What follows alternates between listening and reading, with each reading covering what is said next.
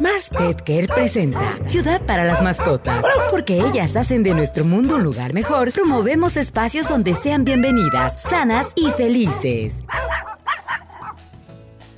Hola, ¿qué tal amigos de Ciudad para las Mascotas? Yo soy Edgar Islas, médico veterinario, especialista en bienestar y nutrición animal.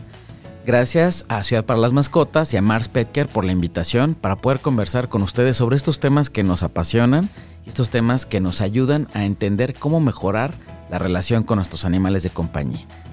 Bueno, en esta ocasión les vengo a platicar sobre un tema un poco delicado y es qué debo hacer en caso de que yo presencie un acto de maltrato animal.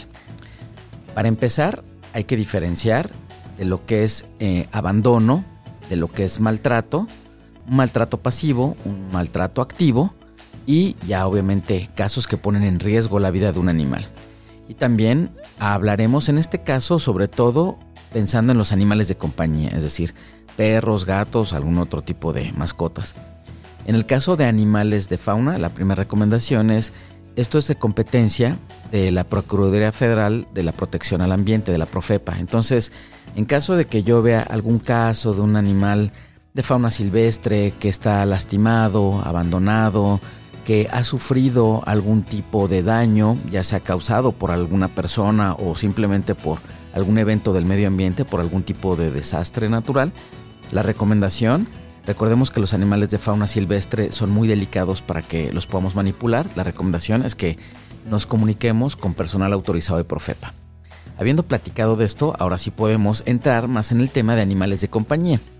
Y aquí eh, les decía que hay que diferenciar lo que es abandono de maltrato. ¿Cuál es la diferencia?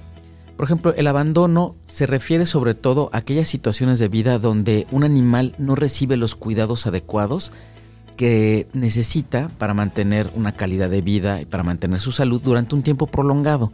Es decir, son los casos típicos de un perro que no es bien alimentado, que no le proporcionan agua, que a lo mejor está abandonado en el techo, en algún balcón, que no recibe muchas visitas, que no tiene interacción con una familia, que lo vemos que de alguna manera no es que esté sometido a una acción de violencia, pero que no recibe las condiciones de vida que merece. Es decir, no está bajo el cuidado activo de una familia, no está bien alimentado, no recibe em, algún servicio veterinario periódicamente. Entonces, en el caso de abandono, por ejemplo, se recomienda que hay dos instancias principales, sobre todo aquí en Ciudad de México. Una es la Brigada de Vigilancia Animal, que es parte de la Secretaría de Seguridad Pública, y la otra es la Procuraduría Ambiental de Ordenamiento Territorial, la PAUT. Eh, en estos casos podemos llamar a los teléfonos de atención y presentar una denuncia ciudadana donde podemos decir, oye, pues cerca de mi casa yo veo que continuamente están estos perros o estos gatos que no reciben mucha atención, no veo que sean alimentados continuamente, adecuadamente, no veo que les brinden agua, veo que están descuidados, que están eh, muy flacos, etc. Eh, los teléfonos de la Brigada de Vigilancia Animal son 5208-9898 y de la PAOT son 5265-0780.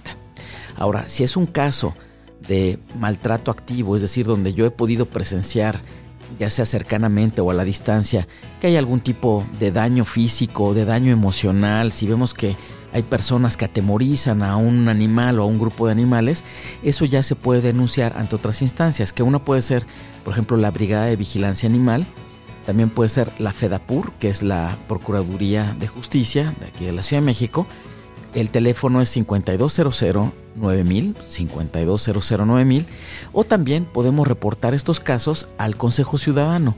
El teléfono es el 5533 5533. ¿Por qué es importante que fomentemos la cultura de denuncia? Recordemos que el cómo nos estamos acostumbrando como sociedad a tratar a nuestros animales de compañía es un reflejo de cómo nos tratamos entre nosotros como personas. Es decir, si nos acostumbramos a una sociedad donde hay maltrato, donde hay abuso a los animales, esto lo único que promueve es que haya más personas que pueden abusar o que pueden maltratar a sectores vulnerables como pueden ser los niños pequeños, las mujeres, las personas de la tercera o de la cuarta edad.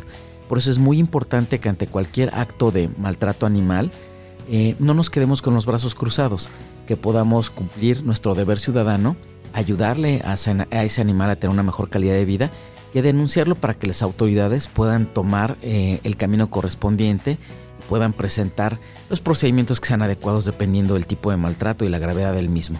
Les agradezco mucho su atención en este espacio. Les recordamos de nuestros espacios de Ciudad para las Mascotas en redes sociales. En Facebook es Ciudad para las Mascotas. En Twitter o en Instagram es cd-mascotas.